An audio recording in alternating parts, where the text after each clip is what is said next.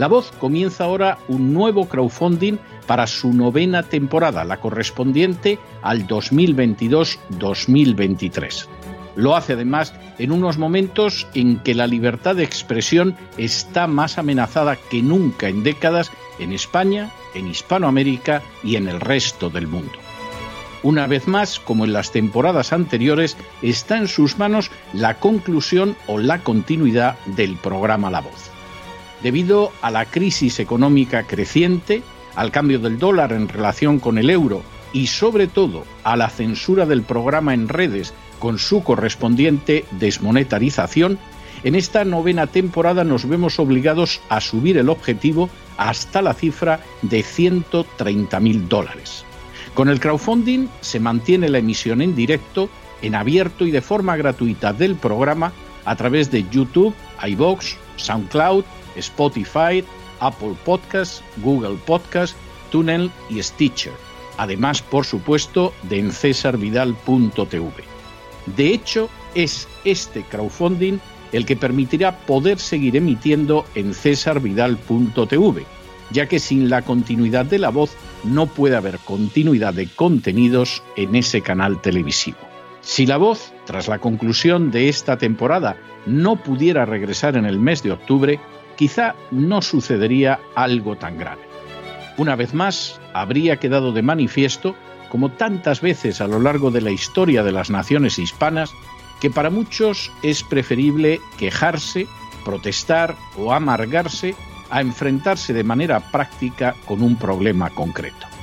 No pasaría nada. La voz simplemente dejaría de emitirse por la sencilla razón de que no hay suficientes personas dispuestas a asumir el apoyo de su causa, que es la de la libertad y de la verdad, la de la información independiente y la opinión rigurosa, la de la lucha contra las tiranías y contra aquellos proyectos que pretenden convertir en esclavos a los seres humanos. Si piensan que merece la pena seguir escuchando día a día la voz, son ustedes bienvenidos a la hora de contribuir al nuevo crowdfunding que permitirá que puedan escuchar este programa radiofónico una temporada más. Muchas, muchas, muchas gracias por todo. God bless you. Que Dios los bendiga.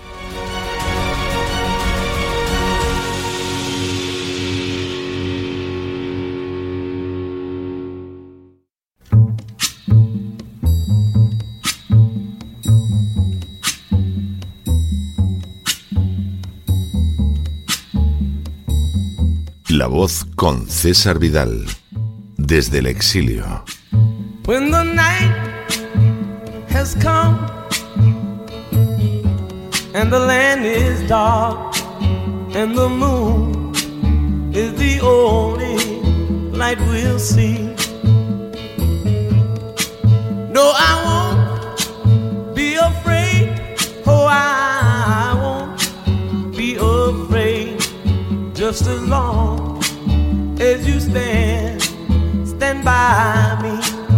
Muy buenos días, muy buenas tardes, muy buenas noches y muy bienvenidos a esta nueva singladura de La Voz. Soy César Vidal, hoy es el martes 24 de mayo de 2022 y me dirijo a los hispanoparlantes de ambos hemisferios, a los situados a uno y otro lado del Atlántico y como siempre lo hago desde el exilio. Corría el año 2008 cuando el Foro Económico Mundial, también conocido como Foro de Davos por la ciudad suiza en que suele reunirse, lanzó la cumbre inaugural sobre la agenda global en Dubái. En el curso de esta reunión, en la que estuvieron presentes 700 expertos mundiales, se abordó la realización de 68 cambios globales. La centralidad de la agenda globalista constituía un paso adelante en las actividades de un foro creado en 1991, justo al término de la Guerra Fría, cuyos miembros carecen de la menor legitimidad democrática, no representan a ninguna nación, se han autodesignado para gobernar el mundo y han puesto en marcha el denominado Gran Reseteo en el marco de la Organización de las Naciones Unidas. Jamás en toda la historia universal un grupo de poder internacional ha mostrado tan claros sus objetivos, unos objetivos que afectan sin excepción a la totalidad del planeta. En las últimas horas hemos tenido nuevas noticias sobre las acciones y propósitos del foro de Davos. Sin ánimo de ser exhaustivos, los hechos son los siguientes. Primero, en el año 2020, el Foro Económico Mundial o Foro de Davos publicó un breve vídeo publicitario anunciando ocho predicciones para el mundo en 2030, el año que también da nombre a la agenda globalista de la ONU. El vídeo comenzaba afirmando no tendrás nada y serás feliz. Señalaba que los Estados Unidos ya no serían la superpotencia que dirige el mundo y afirmaba que mil millones de personas serían desplazadas por el cambio climático y que habría que hacer un mejor trabajo para dar la bienvenida e integrar a esos refugiados. Segundo, el vídeo anunciaba también la desaparición de la carne como un alimento habitual, el paso a la historia de los combustibles fósiles, el posible encuentro con vida extraterrestre y el hecho de que los valores occidentales habrán sido sometidos a prueba hasta el punto de quebrarse. Tercero, Ayer se inauguró una nueva reunión del Foro Económico Mundial en Davos con la asistencia de ejecutivos de corporaciones, políticos y miembros de otras élites, así como el presidente de Ucrania, Zelensky, que se dirigió al Foro de Davos mediante una conferencia virtual. Cuarto, desde el primer momento de esta reunión, el Foro de Davos señaló que era la más importante desde su fundación y que implicaba que la historia estaba a punto de cambiar de rumbo. Quinto, en su discurso, Zelensky exigió que se impusieran nuevas sanciones a Rusia, incluyendo el embargo del petróleo, el bloqueo de todos sus bancos y el aislamiento comercial completo. Según Zelensky, estas medidas establecerían un precedente que funcionaría para las próximas décadas. Sexto, Zelensky exigió también la completa retirada de todas las empresas extranjeras que operaban en Rusia. Séptimo, Zelensky culpó también a Rusia de bloquear el suministro de alimentos como el trigo y el aceite de girasol. Octavo, Zelensky indicó que Ucrania necesitaba recibir al menos 5.000 millones de dólares al mes. La afirmación de Zelensky venía después de que el grupo de los siete aceptara dar a Ucrania 19.800 millones de dólares y de que Estados Unidos aprobara la entrega de 40.000 millones de dólares al gobierno ucraniano. Noveno. Zelensky afirmó que si Ucrania hubiera recibido el 100% de las ayudas en febrero, el resultado habría sido que se habrían salvado decenas de miles de vidas, aunque no concretó qué vidas eran estas, lo que lleva a pensar que ocultaba un desastroso resultado de las operaciones militares para los nacionalistas ucranianos. Décimo, Zelensky afirmó también que Ucrania sería un lugar atractivo para los inversores cuando concluyera la guerra. Un décimo. Zelensky dejó también entrever que la unidad detrás de Ucrania se estaba debilitando y que era más necesaria que nunca contra Rusia. Duodécimo. Las palabras de Zelensky fueron respaldadas por Klaus Schwab, el fundador del Foro de Davos, que señaló que esta guerra es realmente un punto de inflexión en la historia y remodelará nuestro panorama político y económico en los años venideros. Décimo tercero. El discurso virtual de Zelensky fue seguido por una ovación en pie de todos los presentes en el foro de Davos. Y decimo cuarto, Hoy el Foro de Davos, entre otros temas, ha insistido en llevar adelante los planes en favor del movimiento LGTB. El Foro de Davos, conocido como Foro Económico Mundial, no es una organización cualquiera. Por el contrario, es una organización autoerigida y autolegitimada que pretende marcar el rumbo de todo el planeta de acuerdo con la agenda globalista. De manera nada sorprendente, entre sus miembros más importantes se encuentran George Soros, que contribuye con el Soros Fund Management, Bill Gates, que realiza aportaciones a través de la Bill and Melinda Gates Foundation, los grandes bancos del mundo o las grandes empresas de la industria farmacéutica. Todo ello con el alineo de personajes como el príncipe Carlos de Inglaterra, Al Gore o el Papa Francisco, que incluso dirigió un mensaje al citado foro en su reunión de finales de enero de 2020. El breve vídeo publicado por el Foro de Davos describiendo la vida en 2030 resultó ya extraordinariamente revelador porque desvelaba siquiera en parte lo que pretende la agenda globalista. En primer lugar, no tendremos nada. Se nos privará mediante impuestos, confiscaciones y colectivizaciones de todo lo que tengamos o hayan podido ganar nuestros padres y se nos anuncia además que aunque no tengamos nada, seremos felices. A ello se unirá que cualquier cosa que poseamos no pasará de ser algo alquilado, que Estados Unidos se verá desplazado como la primera potencia mundial, que dejaremos de consumir carne salvo de manera ocasional, pero ya nunca como un alimento primario, que sufriremos un movimiento de poblaciones que afectará a más de mil millones de personas que tendrán que ser acogidas en naciones occidentales que las tesis de la calentología se impondrán, implicando cambios económicos de enorme trascendencia al desaparecer el uso de combustibles fósiles, que viajaremos por el espacio, quizá para encontrarnos con extraterrestres, y que los valores de la democracia occidental se verán sometidos a una presión inigualable que lo más seguro es que los quiebre. El mundo que el Foro de Davos nos anuncia para el año 2030 es un mundo similar al que hemos escuchado anunciar a George Soros en distintos artículos y entrevistas o al descrito por el Papa Francisco en diferentes documentos como la encíclica Fratelli Tutti. Es un mundo donde no habrá lugar para la libertad ni para la propiedad privada. No cuesta ver que deberemos olvidar la idea de tener algo que podamos llamar nuestro porque nos lo arrancarán, aunque eso sí, asegurándonos que seremos felices.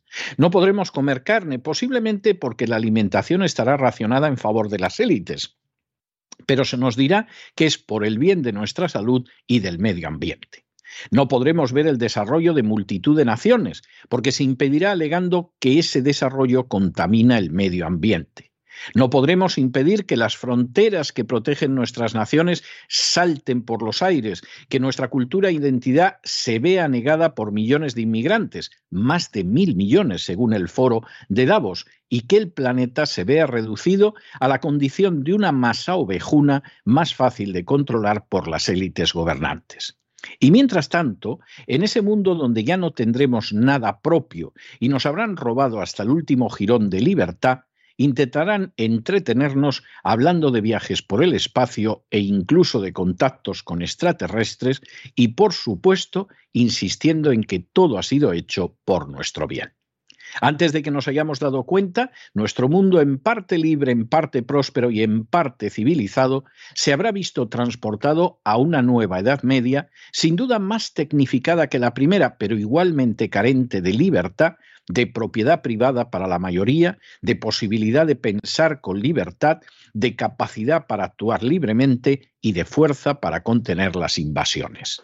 Todo ello se implantará gracias a una aristocracia autodesignada para gobernar el planeta que recibe su supuesta legitimación de las fuentes más diversas. Se tratará no de un porvenir rutilante, sino de un espantoso nuevo mundo del que solo puede salvarnos la misericordia de Dios. Un nuevo mundo en, el que la gente supuestamente será feliz sin tener nada, aunque ese no tener nada no aplicará a George Soros, a Bill Gates, al Vaticano, a las grandes empresas farmacéuticas o a la banca internacional. Es precisamente en ese mundo regido tiránicamente por una dictadura oligárquica donde encaja la actual guerra de Ucrania. Desde hace años ese conflicto fue preparado, provocando un golpe en 2014 en Ucrania para llevar al poder a los nacionalistas ucranianos, tolerando la matanza continuada de ucranianos no nacionalistas por los sucesivos gobiernos de Ucrania, construyendo laboratorios de armamento bioquímico que enriquecieron con beneficios millonarios a personas como Hunter Biden, el hijo del presidente de los Estados Unidos, amenazando no solo a Rusia, sino a todo el planeta y favoreciendo una oligarquía ucraniana que convirtió su tierra en la más corrupta de todo el continente europeo. El siguiente paso era quebrar totalmente los compromisos contraídos por Ucrania al declararse independiente, cuando en su texto de acceso a la independencia se comprometió a ser un territorio neutral y desnuclearizado. Había que integrar a Ucrania en la OTAN y llevar la amenaza nuclear a las mismas fronteras de Rusia. Esperar que Rusia no reaccionaría frente a esa situación era tan estúpido y absurdo como esperar que Estados Unidos no habría reaccionado con mayor dureza si cabe en el caso de que una potencia enemiga hubiera instalado misiles en México, Puerto Rico o Cuba. Al reaccionar Rusia en simple defensa propia, los defensores de la agenda globalista podían pasar a la siguiente fase del plan, la de intentar aniquilar a una de las pocas naciones que se defiende con gallardía y resolución frente a la agenda globalista, y con la excusa de defender a una Ucrania cuyo presidente es una corrupta marioneta, provocar hambrunas en todo el mundo, atacar el uso de los combustibles fósiles e ir avanzando todavía más hacia la tiranía global sembrada mediante el pánico. La comparecencia de Zelensky ayer mismo en el foro de Davos no fue sino una confirmación de todos estos hechos.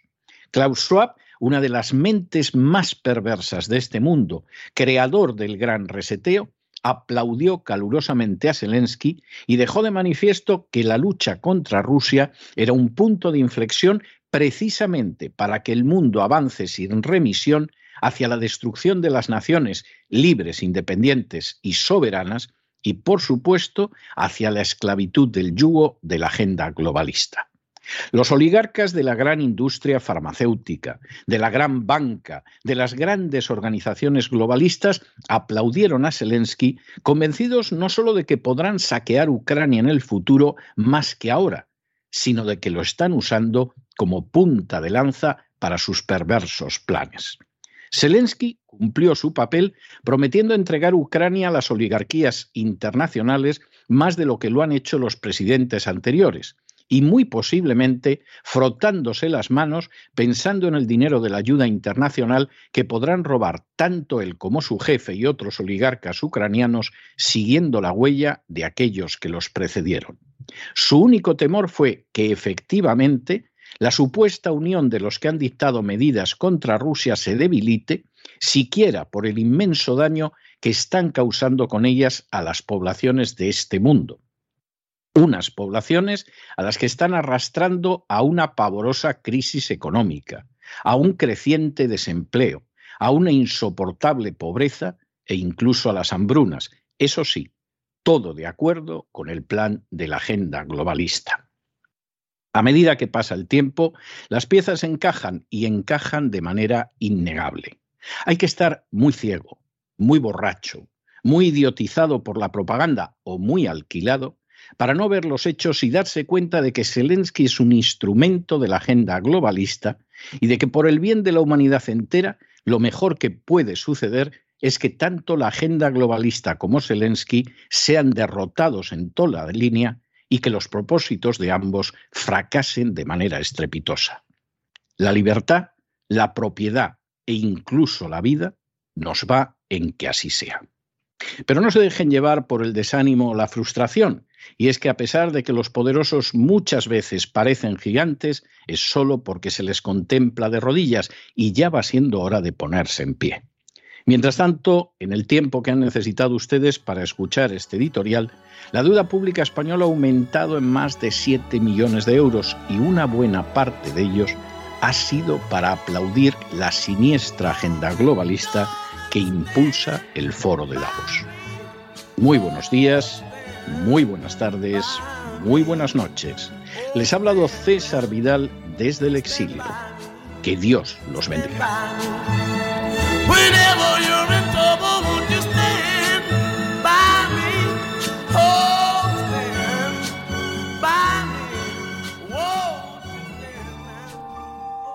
Esta sección está patrocinada por crowdfunding con el siguiente mensaje. Nuestro Señor Jesucristo, el único Dios verdadero, es misericordioso y nuestro Salvador.